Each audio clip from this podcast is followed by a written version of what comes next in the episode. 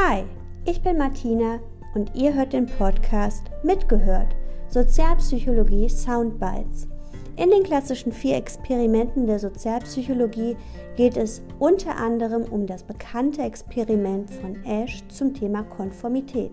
Wenn andere Leute dabei sind, beeinflussen die uns.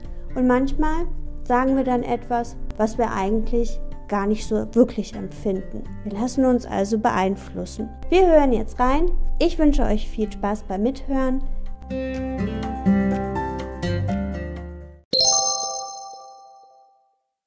Experiment zur Konformität von Ash.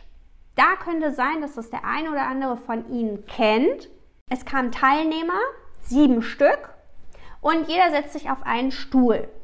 Sie kommen in einen Raum und da sitzen in diesem Halbkreis sitzen schon Leute und dieser eine Platz, dieser sechste Platz, der ist frei. Und sie setzen sich dahin. Ich zeige Ihnen immer eine Standardlinie, eine Standardline und ich zeige Ihnen drei Vergleichslinien, drei Comparison Lines. Und Sie sagen immer der Reihe nach in diesem Stuhlkreis, welche dieser drei Linien, dieser Comparison Lines, ist genauso lang wie die Standardlinie. So, also total simpel, eigentlich voll easy. So. Und es geht los, Sie sagen C und so weiter. Spätestens nach dem dritten Mal denken Sie sich, oh Mann, wo bin ich denn hier gelandet? Also das ist ja wirklich was für, naja, das ist ja super easy. So. Es geht weiter, es geht weiter. Auf einmal kommt die Runde, ungefähr siebte Runde. Schmunzeln also. Der zweite sagt jetzt aber auch C denken sich, hä? Der dritte sagt auch C. Der vierte auch, der fünfte auch. Sie sind dran. Was sagen Sie denn jetzt? Die meisten antworten wahrscheinlich D. Sehr gut. ähm, tatsächlich, die meisten sagen in dem Fall auch C. Die gehen konform mit der Gruppe. Ja? Und jetzt gehen wir mal ein Schrittchen weiter. Wenn er aber selber dran ist, schließt er sich mit einem sehr hohen Wahrscheinlichkeitsgrad genau der Gruppe an. Er antwortet, Fachbegriff, konform mit der Gruppe. Er geht mit der Gruppe konform. Er schließt sich der Gruppe an. Ja, wir sagen so schnell, oh, wird ein Mitläufer, ne? Aber man hat es ja nicht mit einer Person gemacht. Man hat es mit Hunderten von Leuten gemacht. Und die Mehrzahl der Personen geht vielleicht nicht beim ersten Mal mit der Gruppe konform. Aber bei Wiederholungen, wo immer wieder die gleichen falschen Antworten gegeben werden, geht die Mehrheit mit der Gruppe konform und nennt die gleiche falsche Antwort. Ich fand dieses Experiment immer unfassbar cool und ich habe daraufhin mehrere Projektstudien darauf gestartet weil ich das wissen wollte, ja. Wir wollten wissen, hängt das, geht das nur mit diesen dummen Linien? Wer macht denn das? Ne? Sind das Leute, die ähm, tatsächlich eher introvertiert sind? Sind das so mh, hm, Leute, die ein schwaches Ego haben oder so? Wir haben die Frage, wir haben das mit Leuten gemacht. Wir haben es mit Geschäftsleuten gemacht. Wir haben das mit gemacht, dass alle sich irgendwie schick angezogen haben, mit Joggingbuchse gemacht haben und so weiter und so fort. Sie sind alle drauf reingefallen. Das Allerwitzigste war aber immer, und das finde ich bei Experimenten immer das Geilste, die Rechtfertigung dazu. Es war der Knaller. Ja, die sagen nicht, naja, ich habe das geantwortet, weil die anderen das auch geantwortet haben oder weil ich mir sicher war oder weil ich unsicher war. Die sagen dann sowas wie, es war wunderbar, wieder die Brillenträger. Ich trage übrigens auch eine Lesebrille, also nicht ernst nehmen, was ich sage. Ähm, die haben gesagt, naja, meine Brille war irgendwie schmutzig oder so. Also die Antworten dazu, es war wunderbar. Es war wunderbar. Wir haben uns schlapp gelacht. Wieder Macht der Situation. Wenn die Situation, die Gruppe sagt, es ist so, dann gehen die meisten, nicht alle, die meisten gehen mit. Das ist der Knaller. Wir haben das weiter ausgebaut. Ähm, wir wollten wissen, ob es nur mit diesen Linien ist oder ob das auch mit Verhaltensweisen ist.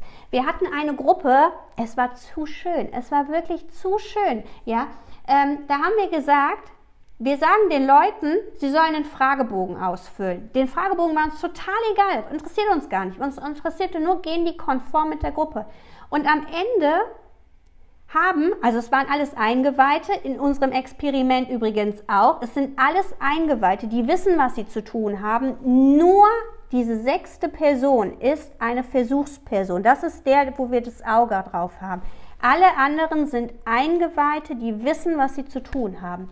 In unserem Beispiel sollten die einen Fragebogen ausfüllen und natürlich mussten meine Leute immer schneller fertig sein. Und dann sollten die das Blatt, obwohl es nirgendwo stand, zweimal falten, sollten etwas trinken und sich so zurücklehnen. Über die Hälfte unserer Versuchspersonen hat das dann auch gemacht. Wir also das war, es war wunderbar. Ja? Also daran sieht man, ähm, wie unterbewusst eine ganze Menge in uns passiert und wie schnell wir uns auch konform mit einer Gruppe verhalten. Ja? Wunderbar, wunderbar. Es ist so lustig. Ähm, Quizfrage an Sie.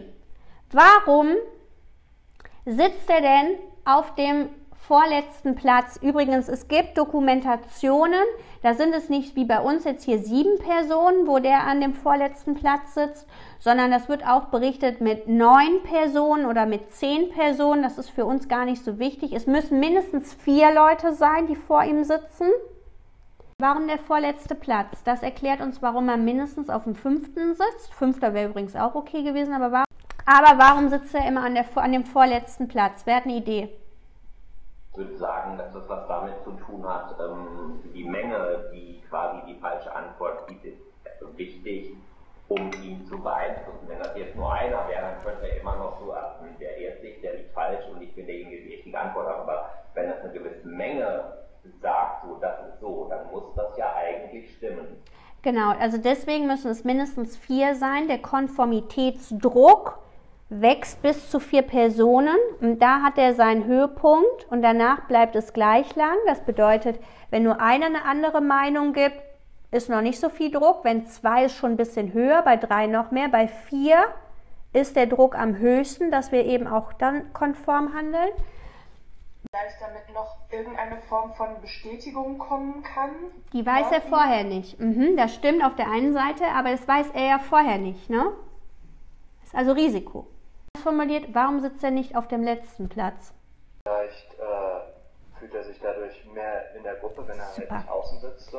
Nils, perfekt. Genau das ist die richtige Antwort. Würde der auf dem letzten Platz sitzen, er würde sich nicht zur Gruppe so schnell zugehörig fühlen und er könnte das ähm, Experiment zu schnell durchschauen.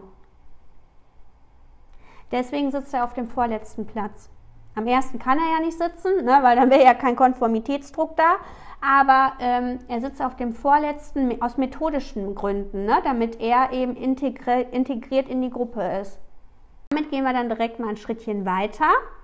Ähm, könnte man das auch ähm, umsetzen auf diese Dynamik, die entsteht, wenn halt irgendwelche Gruppen, Bewegungen ihre Meinung, ihre Gesinnung, sei sie jetzt positiv oder negativ, ähm, quasi ähm, verfestigen wollen, weil da entsteht ja auch so eine Gruppendynamik, ja. dass man schnell vielleicht, wenn man viele Menschen um sich herum hat, die ähm, rassistisch sind oder ja. die sagen, weiß ich nicht, Low Carb ist scheiße oder ja. äh, all sowas, ähm, dass man dann da ohne eigentlich selber sich mit zu befassen, mit einsteigt, weil ja. das sind ja alle in meiner Umgebung, die das sagen, also muss da ja was dran sein. Mhm.